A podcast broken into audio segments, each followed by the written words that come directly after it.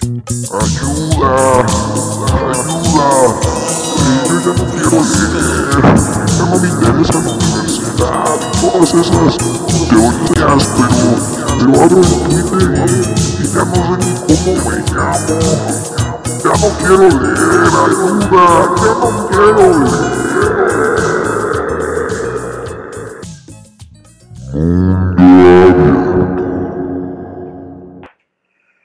Buenas noches, buenos días, buenas tardes, sin importar a qué hora nos escuchen.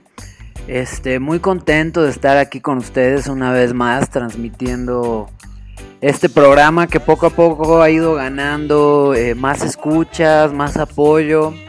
Yo siempre, siempre muy agradecido con toda la gente que, que comparte mi trabajo, sea eh, sonoro o escrito y particularmente a la gente que está haciendo un esfuerzo económico eh, para ayudarme a pagar el micrófono, se están moviendo las playeras, este, vamos avanzando y, la verdad es que sí es un, es un gran paro porque vamos a mejorar bastante la calidad de este programa y, por lo tanto lo- los contenidos, etcétera, etcétera.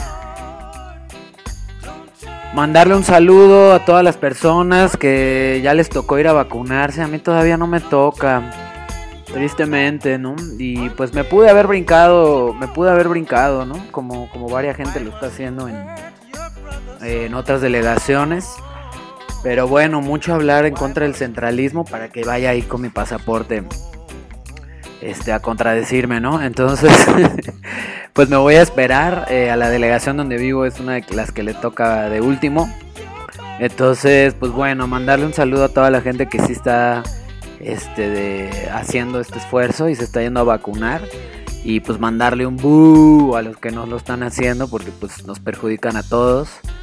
Y bueno, ojalá entiendan que no se trata de ustedes, sino que pues todo el planeta tomamos esta decisión y, y la estamos llevando a cabo, ¿no? Sin importar cómo, dónde y por qué y tal, ¿no? Bueno, el por qué sí importa, pero, pero los, de- los otros detalles dan igual. El día de hoy vamos a definir un poquito más, eh, siguiendo el, el segundo capítulo de la política cultural de las emociones de Sara Ahmed, el odio. Eh, vamos a ver que tiene, es, es una emoción muy fuerte, como hemos platicado en los últimos dos programas. Eh, hoy vamos a ver varias de sus similitudes con el amor. Eh, tiene, tiene varios momentos de intensidad que comparte con el amor, pero no, el odio no es lo opuesto al amor. Eso es lo que es una de las, de las cosas que vamos a ver el día de hoy. Y tiene mucho que ver con, con, con producir semejanza y desemejanza. Estas son las cualidades del amor y del odio eh, que, que hacen que la gente se identifique o se desidentifique de una manera u otra, ¿no? Produce, el odio produce diferencia, ¿no? Eh, y no al revés. Eso, es un poco lo que vamos a ver el día de hoy. Y tiene todo que ver eh, el amor y el odio, mm, y en concreto el odio, que es lo que nos, lo que nos truje, eh, con el problema de la presencia y, y la ausencia, ¿no? Eh, está este juego, ¿no? De, de que, de que preferimos ausente lo que odiamos y presente lo que amamos, ¿no? Entonces, hoy vamos a estar viendo ese tipo de cositas, pero antes de eso les voy a soltar una, una rolita de Lou Reed. Ahorita que en el Valle de México empieza a salir ya más el solcito. Estas rolitas se las mando para que puedan lavar su ropita. Ahora que hay solcito, este, todos aquellos que pues que no tenemos secadora, ¿no? Entonces, pues ahí les va, ahí les va y ahorita ahorita vemos qué onda.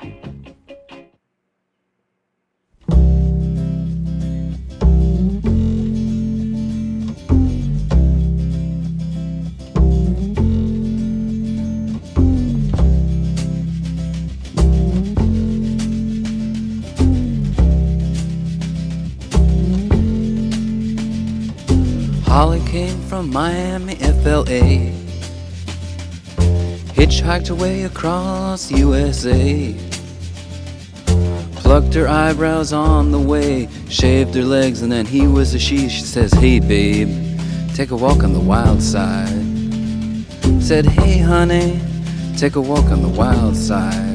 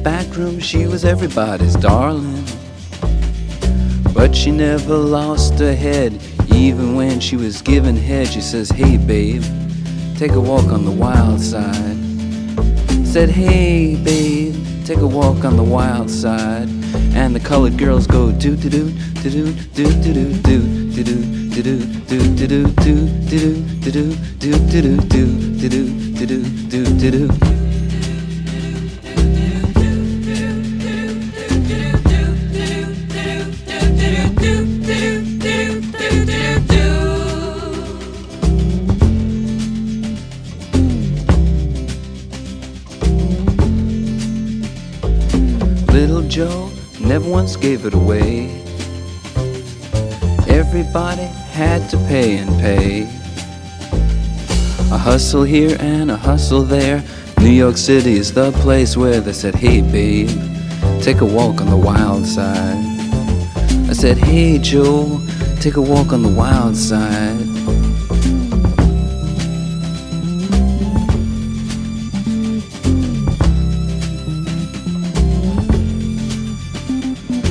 Sugar Plum Fairy came and hit the streets, looking for soul food and a place to eat. Went to the Apollo, you should have seen him go, go, go. They said, Hey, sugar, take a walk on the wild side. I said, Hey, babe, take a walk on the wild side. Alright. Ha. Jackie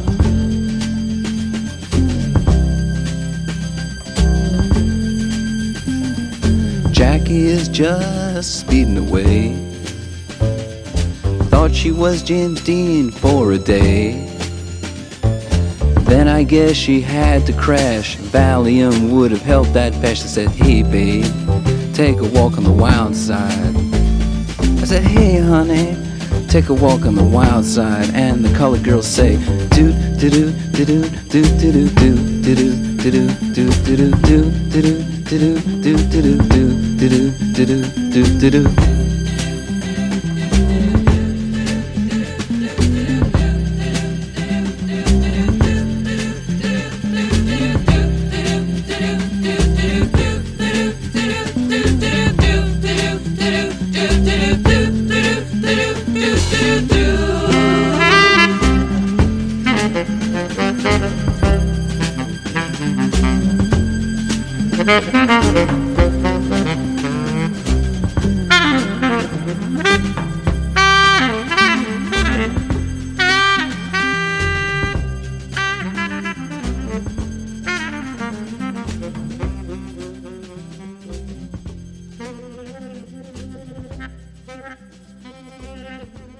acaban de escuchar a Lou Reed, el cantante de Velvet Underground.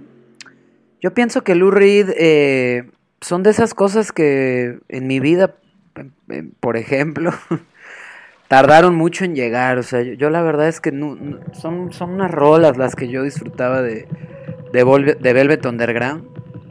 Eh, y, este disco de donde viene esta rola, Walk on the, in the Wild Side, eh, que se llama Transformer, es un discazo, la neta, ese es un discazo.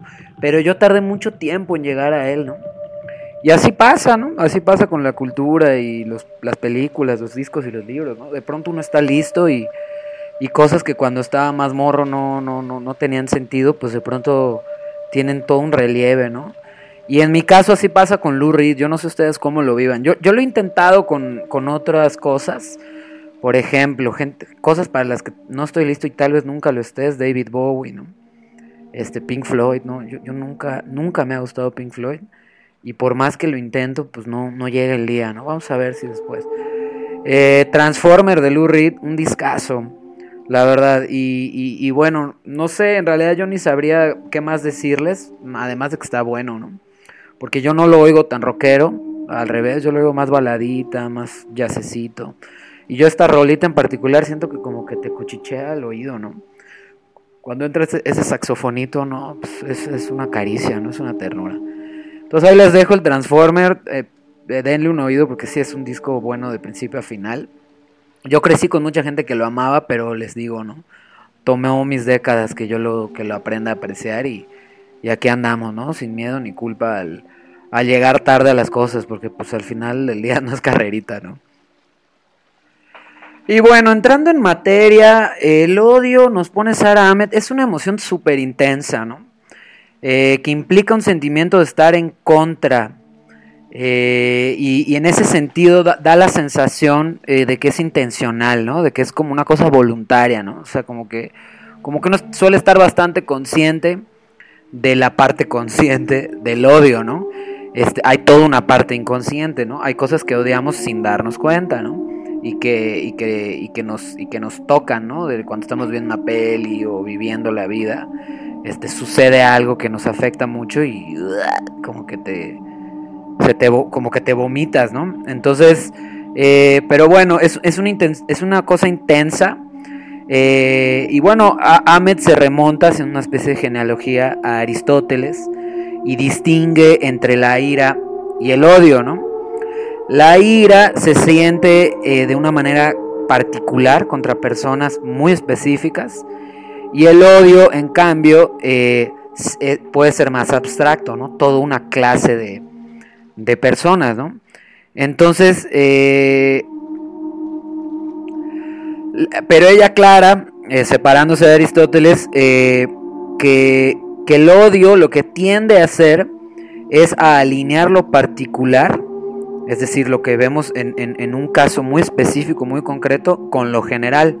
O sea, solemos odiar a un rico, por, dar un ejemplo, eh, muy concreto, alguien que, pues era muy presumido, que tenía más juguetes que nosotros, o un carro, un carro más chido, o cualquier cosa que, que pudiera despertar envidia y que esa persona concreta con la que estudiamos o trabajamos o lo que sea, tenga, este, hace que luego odiemos a todos los ricos, ¿no? Entonces el odio, el odio logra esto, ¿no? Pasar de lo particular a lo general, ¿no? O sea, de decir, ese pinche güey que se llama tal y tal, me caga, ¿no? Y, ya de ahí es muy fácil decir, las personas como ese güey, es decir, en este caso los ricos, me cagan, ¿no? Entonces, este, ese es uno de los efectos. Acuérdense que, que a Ahmed y, a toda esta parte del programa, eh, lo que le importa de las emociones es, ver qué hacen, ¿no? ¿no? exactamente qué son, sino qué logran. Y esta es la primera cosa que logra el odio, ¿no? Pasar de lo concreto a lo abstracto.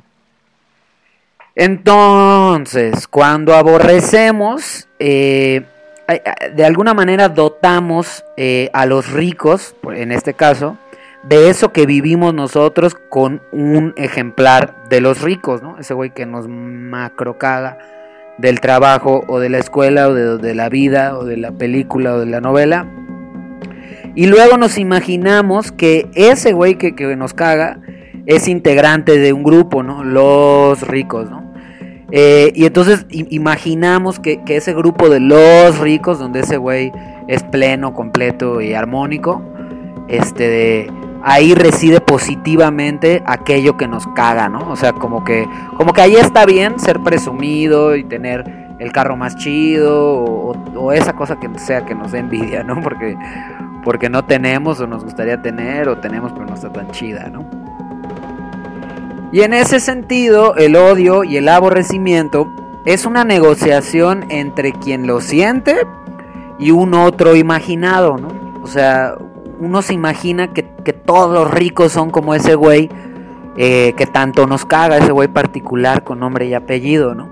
Entonces, así pasa con el odio, ¿no? Piénsenlo desde las, desde las militancias, ¿no? Ahí les puse la de clase, ¿no? El, odio a la, a la clase eh, privilegiada, ¿no? Lo de los ricos. Pero puede ser en cualquier, en cualquier otra, ¿no? Eh, uno puede, uno puede, a, algo le puede, uno puede odiar una cosa muy concreta y de ahí decir es que todo, todos los que son así son una mamada, ¿no? Cuando en realidad solo te hizo daño ese, ese concreto, ¿no? En ese sentido, eh, digamos que el, psicoanálisis tradicional, que es pasando a Aristóteles, es lo que revisa Ahmed, ha, pensado el odio como una forma de como de proyección, ¿no? Entonces, eh, eh, las primeras definiciones que sacó el psicoanálisis del odio, eh, ahí el, yo proyectaba todo lo que no quería en sí mismo, lo proyectaba en el otro, ¿no? A la vez de que lograba ocultar cualquier huella de esa proyección, ¿no? dándole una especie como de vida propia, ¿no? Por ejemplo, piensen en la gente que se la pasa hablando de, de, de sus viajes internacionales, ¿no? Que es una cosa que pasa mucho en, las clases altas, ¿no? Como que te cuentan, no, me fui este fin de semana a, Miami y el que viene me voy a ir a Nueva York y cuando estuve en Barcelona y dan como por sentado, ¿no? Que, eso, es, que eso está chido, ¿no? Entonces, yo, por ejemplo, he odiado escuchar eso, en parte por envidia, pero también en parte porque uno proyecta, si seguimos esto, estas primeras definiciones del psicoanálisis, pues lo feo que está presumirlo así, ¿no? Ni siquiera el problema está en viajar, ¿no? Y mucho menos el problema está en la persona que, este, privilegiada, que pues tiene todo el, todo el, acá la, pues el privilegio, ¿no? De, de, de, viajar de esa manera, ¿no? Sino la manera en que lo presenta. Entonces, allá está lo indeseable, ¿no? Como que yo, cuando he odiado a la gente rica por, por, por, por tener el privilegio de poder viajar tanto, como que no es tanto el, hecho de que ellos puedan y yo no, sino la manera, ¿no? En que hablan de eso, o sea, la manera en que se presentan al mundo, eh, pues yo, a mí me resulta indeseable y de ahí, ¿no? O sea, yo, ahí está la desemejanza, ¿no? Vamos a, ir vamos a ver más adelante, ¿no? Pero bueno, entonces, eh, como uno no quiere ser así, no quiere ser así de presumido y mamón, pues entonces te caga, ¿no? La persona que es así de presumida y mamona. No, el problema, fíjense, no está en, que es rico, ni en que viaje, que, es, que da envidia que viajen así, ¿no? Los ricos, sino en la manera en que hablan de eso, ¿no? Entonces, es bien interesante esta cosa que ya hablábamos, que hay un desplazamiento, ¿no? Eh, y en este caso, pues se habla de la proyección, ¿no? O sea, uno pone en el otro, se imagina al otro, le da una vida propia al otro cuando simplemente el otro pues es rico y se le hace fácil y, no tiene ningún tipo, de, no le hace ruido este, estar hablando de sus privilegios, ¿no? Y su movilidad extrema de, millonario, ¿no? Bueno, esa es una primera este, versión del odio desde el psicoanálisis, nos dice Ahmed. Luego está una segunda eh, que la trabaja Melanie Klein, eh, esta eh, psicoanalista eh, muy querida por las feministas y yo en particular he visto lecturas de ellas, de ella, perdón, hecha por las feministas marxistas, en concreto un grupo inglés que les recomiendo mucho que se llama Lies. Eh, una, la primera traducción de ese grupo de feministas materialistas eh, la, la, pueden conseguir en Tumba la Casa, se llama Contra la Forma Pareja. ¿no? Ellas les gusta mucho Melanie Klein, pero bueno, ese nada más fue una, ahí un anuncio para para mis amigos ¿no? de, Tumba la Casa, que hacen un trabajo muy bonito. Eh, Melanie Klein eh, tiene otra versión del odio, ¿no? Y entonces ella dice que hay una forma más profunda de proyección todavía, ¿no? Y en esa, dice eh, Ahmed, me comporto de tal manera que llevo a la otra persona a experimentar esa cualidad, ¿no? Entonces les voy a dar un ejemplo de mi vida. Yo la verdad he cometido el error muchas veces de ser puntual, ¿no? De ser puntual, eh, eh, pues la verdad es que aquí, aquí y ahora eso es un error, ¿no? La gente llega por lo menos 20 minutos tarde, ¿no? 15 minutos tarde. Sobre todo a las cosas que implican muchas personas, que, a las que quedamos con mucho tiempo. Y entonces yo creo que sí llegó un punto en mi vida en que yo llegaba temprano para emputarme más y que me caguen más la gente que llegaba tarde, ¿no? Entonces, ahí les un poco burdo, ¿no? Pero ahí les va un ejemplo de cómo yo veo, ¿no? O sea, me comporto de una manera, o sea, llego todavía temprano sabiendo que vas a llegar tarde, para experimentar tu descuido, ¿no? Sabiendo yo que tú vas a llegar tarde. Entonces, eh, digo, va más lejos, ¿no? O sea, yo creo que el, modelo de, de Melanie Klein de proyección más profunda tiene que ver con una cosa todavía más de resentimiento, donde incomodas a la persona, donde le empujas hasta lograr que, aquello que es indeseable salga a relucir, ¿no? Y entonces sigas odiando, ¿no? Porque vamos a ver, eh, ahorita que les vuelva, les voy a poner otra rola, eh, que para que una relación eh, destructiva se mantenga, tenemos que de alguna manera conservar eh, al objeto, ¿no? Entonces, eh, aquí con lo kleiniano este, es bien interesante, ¿no? Porque yo te empujo, te incomodo, de manera que hago que, que digas eso que me caga o que actúes de esa manera que me caga. Y así yo te sigo odiando, ¿no? Y tú sigues siendo odioso, ¿no? Entonces, para que yo siga odiando y me mantenga odiándote, pues tú no te puedes ir, ¿no? Tú, tú que yo te odio, este, te tienes que mantener. Y no solo te tienes que mantener, tienes que seguir haciendo esa cosa que tanto me caga, ¿no? Entonces yo te tengo que de alguna manera retener, ¿no? Pero bueno, vamos a seguir hablando de esto. Les voy a poner una rola y ahorita, y ahorita le seguimos dando. Suck it to me, baby. Do it to me, baby. Suck it to me, baby. Do it to me, baby. Sound of music?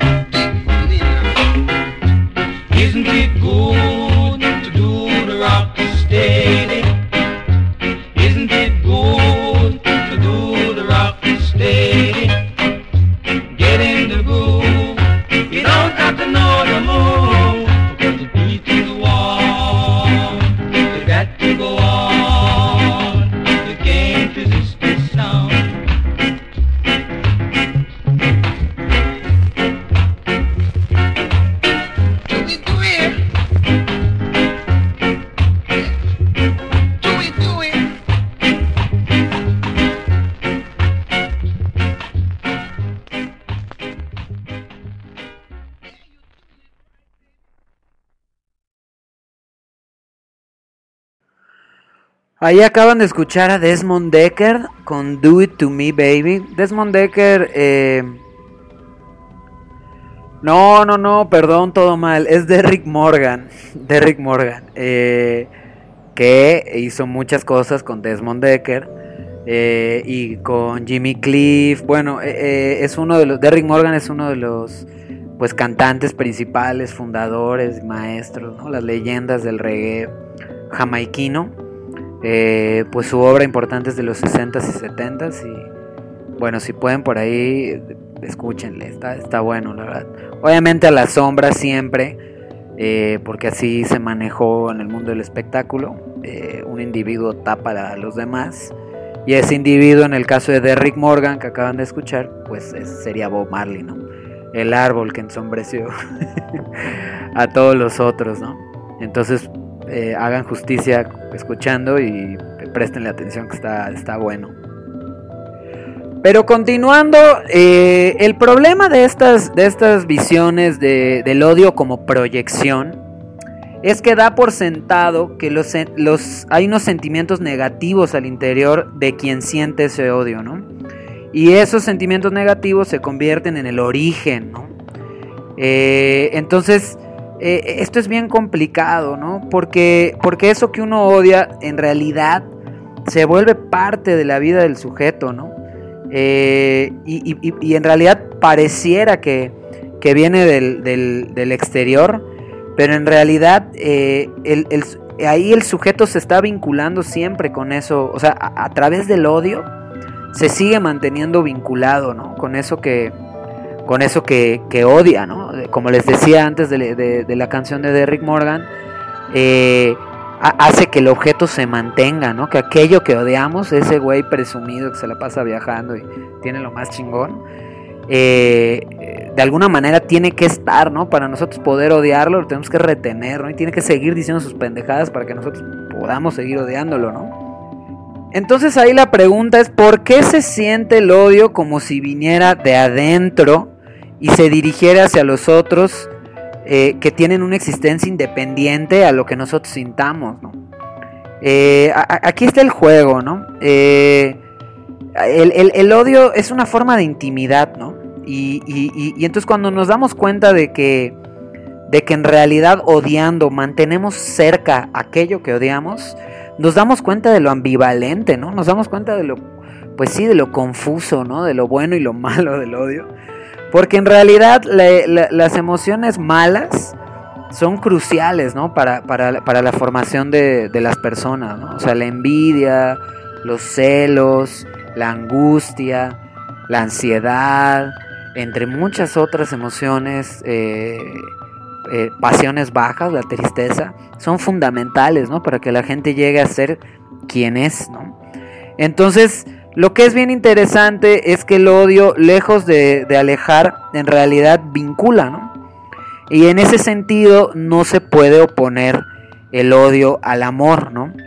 Eh, no es lo opuesto al amor el odio, ¿no? En realidad eh, lo opuesto al odio es la indiferencia, ¿no?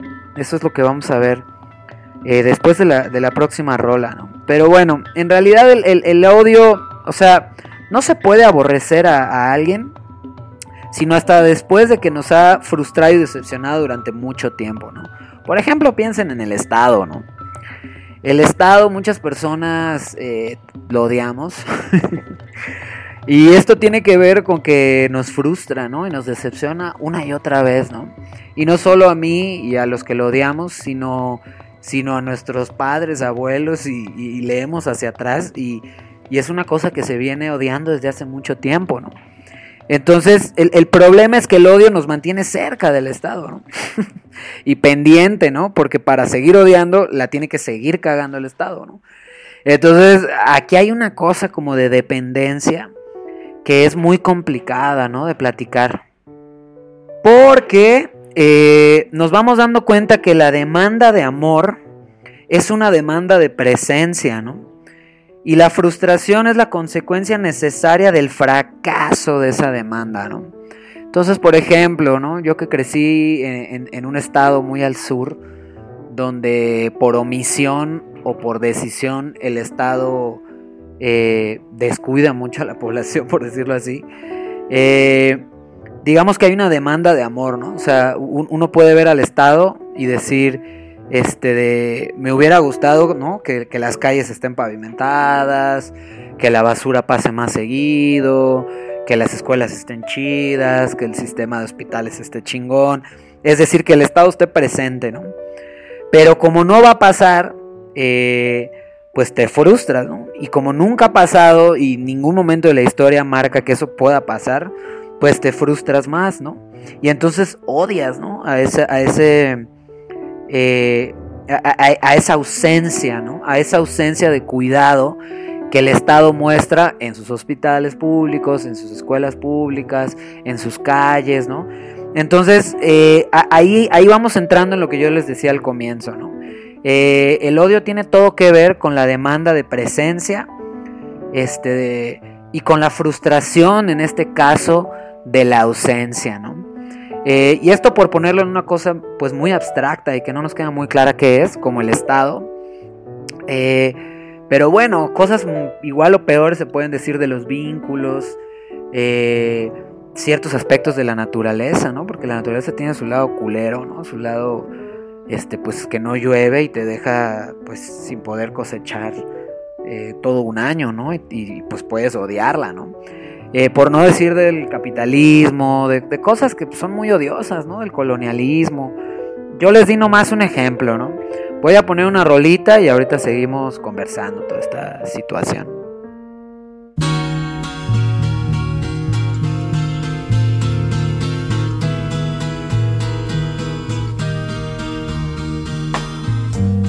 Deja que murmuren que a mi alma la torturen.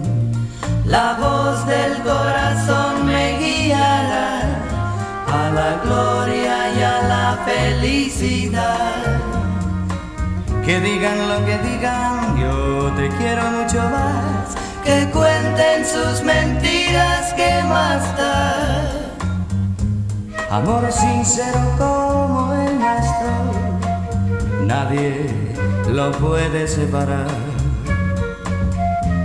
Pueden contar mil rumores,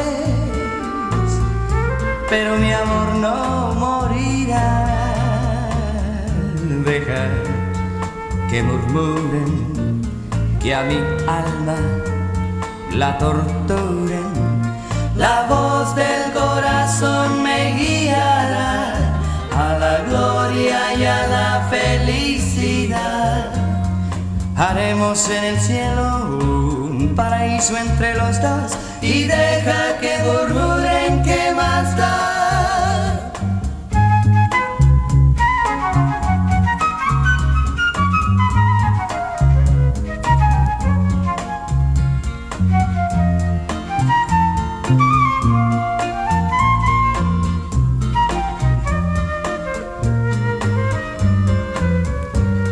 Deja que murmuren, que a mi alma la torturen. La voz del corazón me guiará a la gloria y a la felicidad. Haremos en el cielo un paraíso entre los dos y deja que murmuren que más da. Y deja que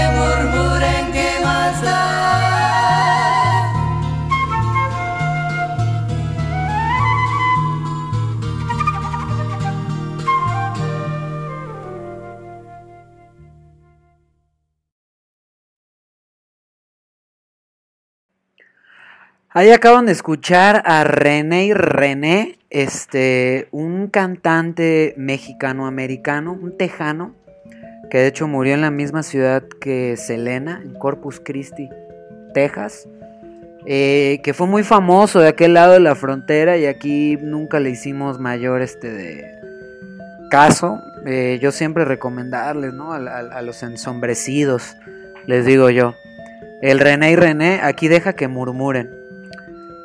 Pero bueno, les decía del, del odio y del Estado, ¿no? Me voy a detener un segundo, porque además el tema del Estado es que no solo, ¿no? No, no, no solo está bastante ausente eh, o, o- o- o intentando matarnos, eh, ya sea por omisión u acción, este, de- sino que además eh, genera un tipo de vínculo el Estado, ¿no? Esto lo dice Gustav Landauer, yo creo que uno de los anarquistas más interesantes y menos leídos.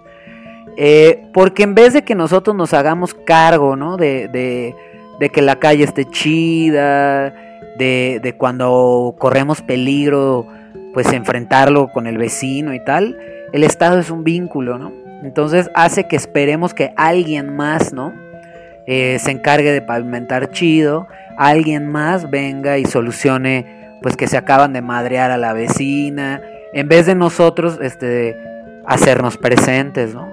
Eh, el Estado nos educa en eso, ¿no? Y, eso es uno de los grandes males de la institución de instituciones, ¿no? Porque, porque no permite que, que nosotros nos hagamos cargo, ¿no? Eh, nos enseña a esperar, ¿no? Que alguien más venga y se haga cargo, ¿no? Eh, esto es un poco algo que también pasa, ¿no? Con, con el resto de las instituciones, con los familiarismos, ¿no? Este, de, por ejemplo, la relación con los papás o muchas formas de amor, ¿no? Donde uno ama para que se hagan cargo de uno, ¿no? En vez de amar para hacerte cargo de ti, ¿no? Y bueno, para mí eso sería la anarquía, ¿no? Eh, el hacerse cargo de uno mismo, eh, el, tratar de cambiar la vida vivida, la vida real, y pues tratar de sobrelle- sobrellevar eso que otros esperan que venga alguien más a hacerlo por ellos, ¿no? Como tener una calle chida, eh, o este de, pues hacernos cargo frente al peligro y la adversidad en vez de llamar a la policía, ¿no? Entonces, eh, eso por hablarles un, poquito del Estado, ¿no? Y, y- y- de lo que nos genera, ¿no? A mí ese odio pues me lleva a pensar los vínculos, ¿no? trato de no quedarme nada más en el odio de, la omisión o acción destructiva del Estado. Pero, pero bueno, ahí, se los dejo, quería platicarles un poquito de, de cómo es que Landauer ve también el Estado, ¿no?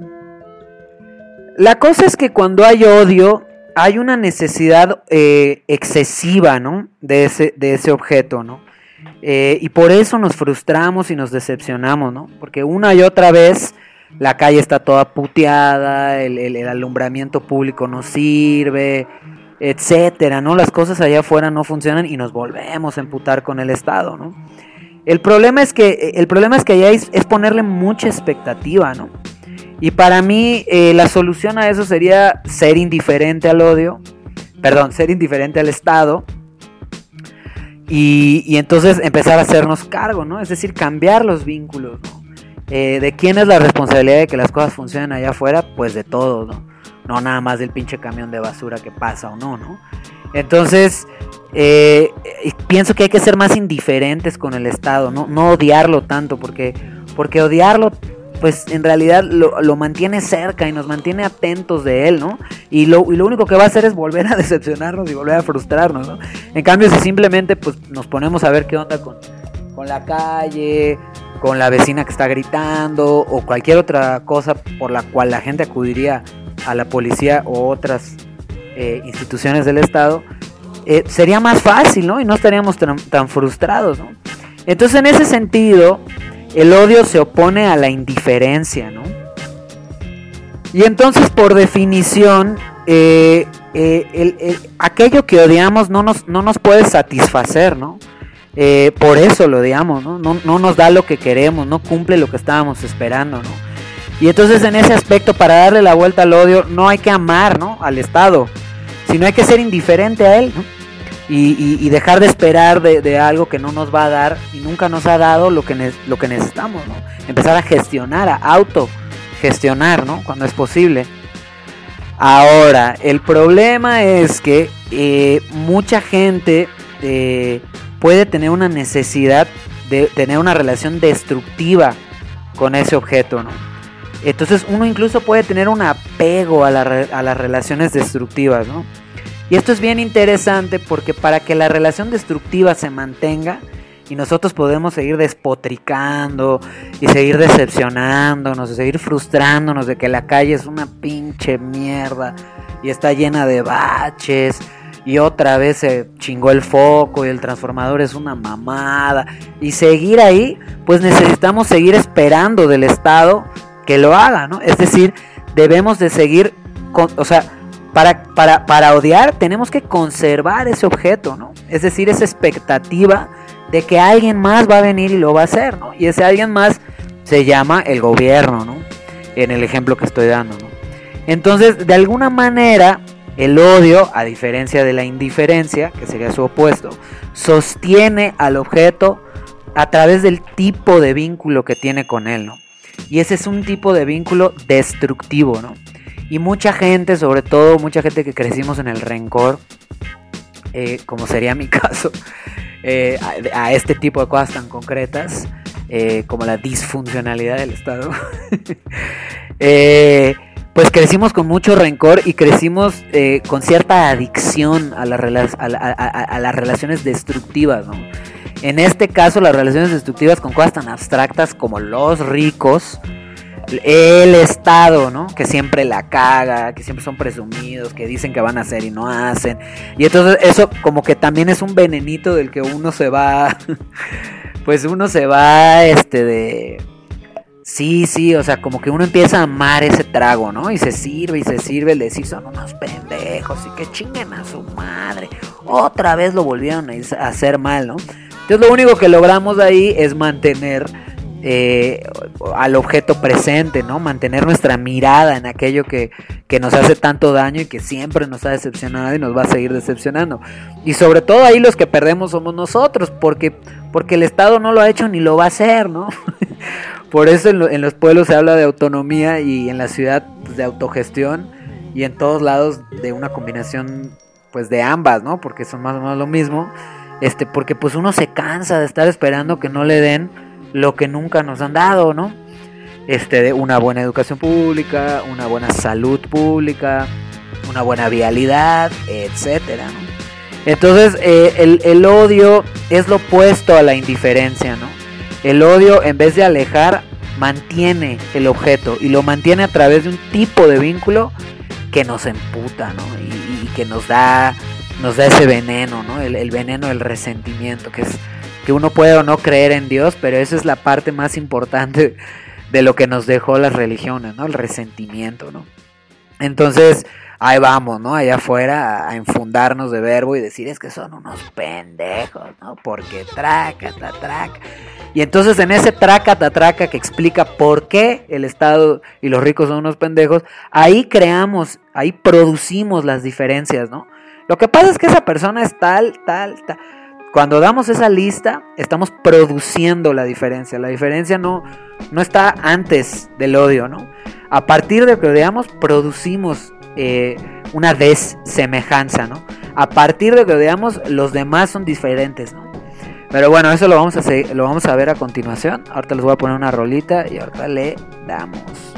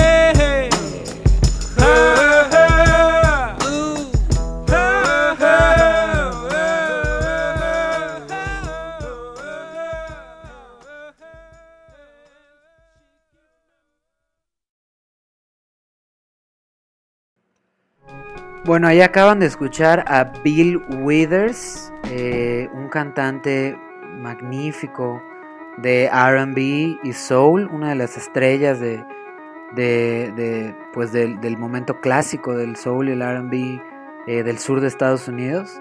Esta canción se llama Moaning and Groaning. Pero volviendo al tema, eh, Ahmed nos pone eh, que el odio involucra un alejarse de los otros, ¿no?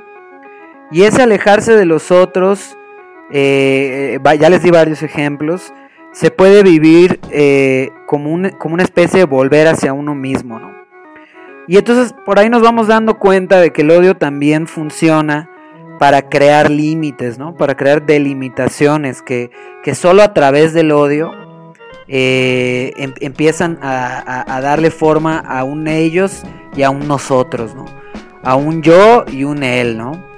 Entonces es bien interesante porque por más imaginarios que sean esos otros, por más este de sí, fantásticos e inventados, eh, de alguna manera son necesarios para que siga viviendo el, el nosotros, ¿no? El yo, ¿no? Eh, es esta cosa de mantener aquello que odiamos para nosotros poder seguir odiando y seguir teniendo la razón, ¿no?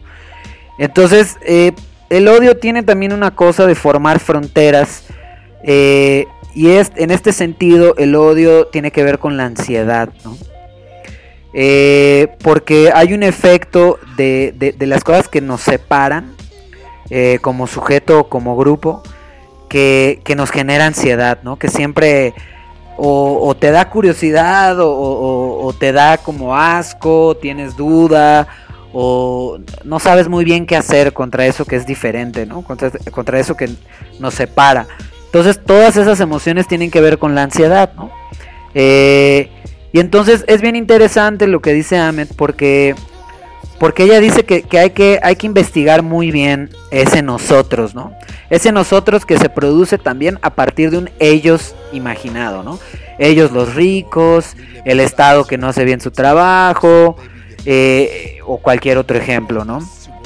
Porque al odiar al otro, al odiar eh, eso que, que- que- que no nos satisface, que no cumple con nuestra expectativa, de alguna manera también eh, nos estamos amando a nosotros mismos, ¿no? Eh, porque,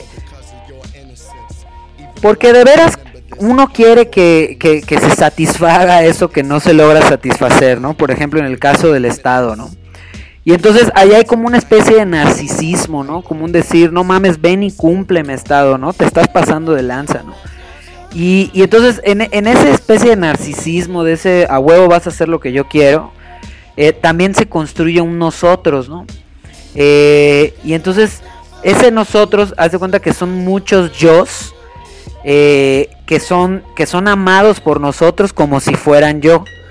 En el sentido de que eh, son amados, en el sentido de que ellos merecen, tanto como yo, una calle sin baches, iluminada, una educación pública digna donde quepan todos, una salud pública digna donde quepan todos, ¿no? Entonces, al uno odiar ese estado que no satisface todo esto, está amándose a sí mismo porque quiere que le den eso que necesita, la calle chida, la iluminación, etcétera, pero también a los demás, ¿no?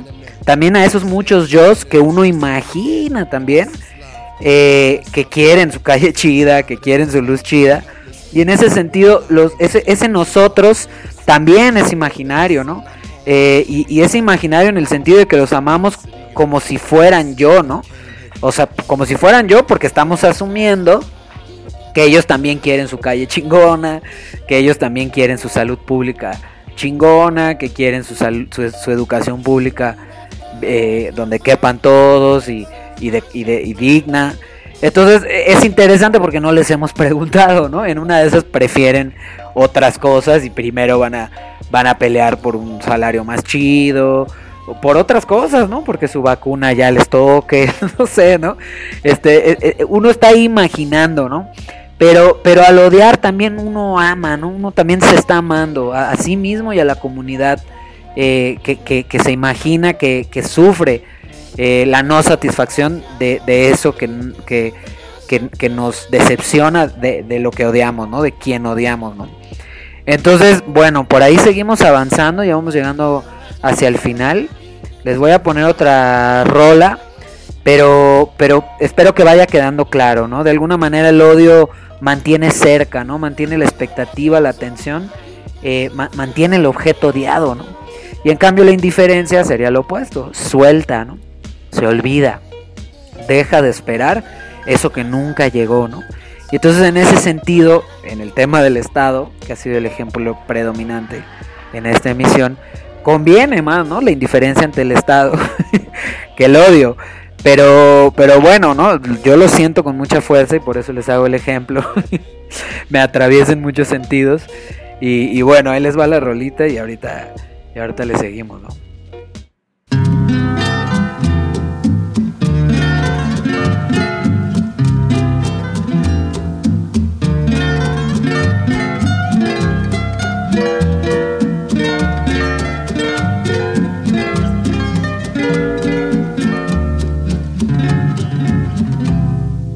Es mi destino vivir así, triste agonía vivir sin ti.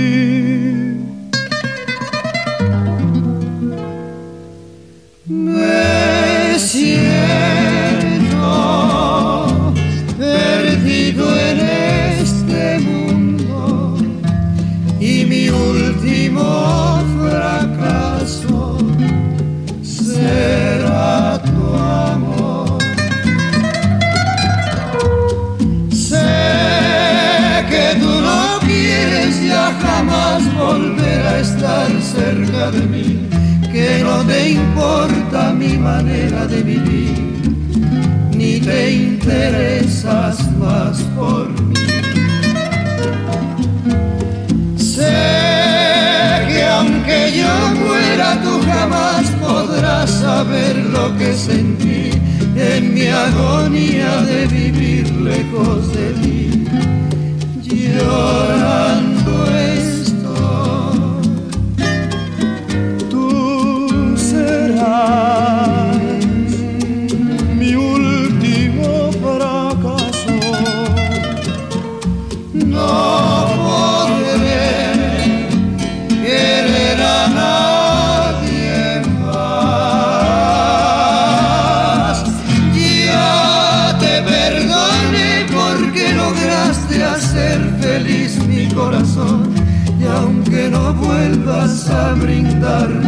órgano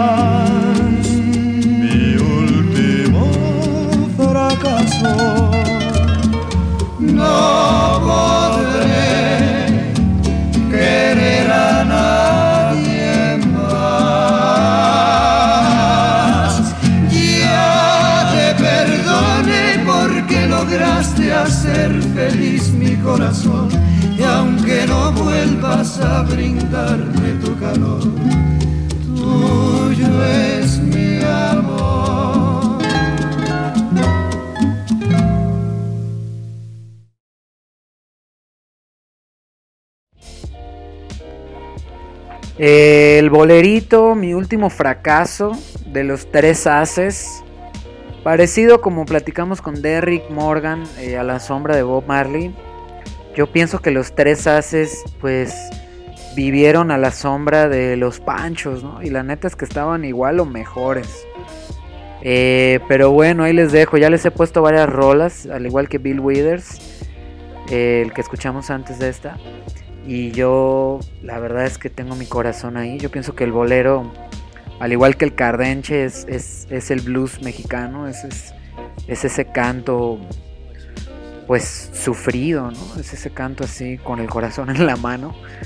Este, y bueno, yo, yo pienso que no hay música más llegadora latinoamericana que esa, porque además el bolero es plenamente latinoamericano, ¿no? Y los tres en concreto son mexas. Entonces, pues sí, con un poco de orgullo al respecto, ¿no? Este, de- porque este es un género de aquí, ¿no? Este, como podríamos decir de la cumbia y de otros géneros latinoamericanos, pues el bolerito sería uno de los serios.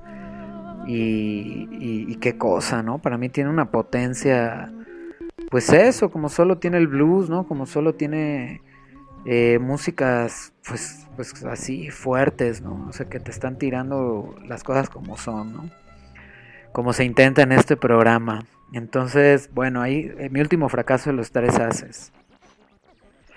Pero bueno, volviendo al tema, eh, Freud en Psicología de las Masas y en el Yo y el Ello, dice que nos identificamos con, las personas con a las que amamos, ¿no? Y también dice Freud que el yo queda establecido eh, por, la imitación del objeto de amor que perdimos, ¿no? Eh, hay, un principio de semejanza, de volverse similar a ese amor perdido, ¿no? Que suele ser, primero que nada, la madre, ¿no? Y ahí, viene todo, ahí puede entrar toda la cosa del complejo de Edipo, que no vamos a hablar ahorita, ¿no? Y pero lo que pasa es que no, no es asunto de, identificarnos con quienes amamos y, desidentificarnos o alejarnos de aquellos a quienes odiamos. Lo que pasa es que cuando uno se alinea con unos, eh, te alineas en contra de otros, ¿no? Digamos que por definición. Y entonces al estar en contra, produces eh, como diferente el carácter de esos con los que, están en que estás en contra, ¿no? Entonces ahí vamos viendo que, el amor y el odio es, es, una. lo que produce son efectos de, igualdad y de diferencia, ¿no? De semejanza y de semejanza, le pone ella, ¿no? Entonces los ejemplos que ella pone es los amo porque son como yo, o los odio porque no son como yo, ¿no? Y entonces, eh, ahí de alguna manera sin querer, el odio lo que, lo que genera es que uno odia simplemente porque son diferentes a nosotros, ¿no? Lo que pasa es que ese nosotros es medio imaginario y ese ellos también. Y entonces lo que hace el odio es dar la evidencia de ese antagonismo, ¿no? Entre, entre el ellos y el nosotros. Eh, muy parecido al, al, título del libro de Freud, de donde saca esto Sarah Ahmed. Y cuando citamos en qué nos cagan eso esas personas que nos caga, pues producimos las diferencias, ¿no? Y, producimos nuestra diferencia con ellos, ese antagonismo, ¿no? Y cuando citamos qué es lo que nos encanta de alguien, producimos las semejanzas, ¿no? Ahí con el amor, ¿no? Entonces, al ver al otro como alguien detestable, vuelvo al güey del carro, súper chingón, que se la pasa hablando de, de sus viajes en Madrid cada fin de semana, eh, el sujeto se llena de odio, ¿no? Eh, y por lo tanto se construye a sí mismo diferente que ese otro güey presumido y mamón. Este de, y odiarlo es lo que vuelve verdadero, ¿no? Su ser diferente, el que él es, el que él no es un güey presumido y verdadero lo odiable del güey presumido, ¿no? O sea, el, odio lo que hace es como sellar, ¿no? Ese antagonismo, ¿no? Este, de, lo que pasa es que para existir tiene que existir eh, para existir el odio, tiene que mantener al, güey que odia, ¿no? Tiene que existir el Estado, ¿no? Entonces yo más bien pienso que la, vía es la indiferencia, ¿no? Eh, no hacerle caso, ¿no? Al güey presumido que viaja cada fin de semana. Este, ni a un y, tampoco hacerle mucho caso o esperar nada de un Estado que, que jamás nos ha cumplido, que lo único que hace es frustrarnos y decepcionarnos. ¿no? Eh, para mí la vuelta a eso sería la indiferencia, pero aquí estamos hablando del odio y lo que produce. Eh, con esto termino el programa del día de hoy eh, y les aviso que este es el último programa del mes de julio. Volvemos hasta el 2 de agosto. No va a haber programa ni el 19 ni el 26 de julio porque es verano y pues porque nada es a huevo. No, y porque la verdad sí me toma mucho trabajo prepararles esto y yo me tengo que encerrar a escribir, a, terminar mi primera novela. Entonces, pues bueno, mientras unos van a estar, el güey ese que me caga en su carro va a estar eh, en la playa empedándose, pues yo voy a tratar de terminar esta pinche novela que llevo dos años escribiendo. Entonces, les agradezco su paciencia a los que sí vienen cada lunes aquí a escuchar. Voy a seguir tomando los pedidos de las camisas y los botones. De hecho, eso voy a hacer esas dos semanas. Hay varias gente que está pidiendo pedidos internacionales. Entonces, este, pues gracias a todos y, nos vemos en agosto. Si todo sale bien, ya con el microfonito. Que tengan un verano rico y que tengan vacaciones ustedes también. Tómenlas, exígenlas, exíjanlas. Y, y bueno, y a descansar. Nos vemos el 2 de agosto. Ayuda, ayuda. yo ya no quiero leer. Ya no me interesa la universidad. universidad y todas esas teorías, pero, pero abro el Twitter y ya no sé ni cómo me llamo. Ya no quiero leer, ayuda, ya no quiero leer.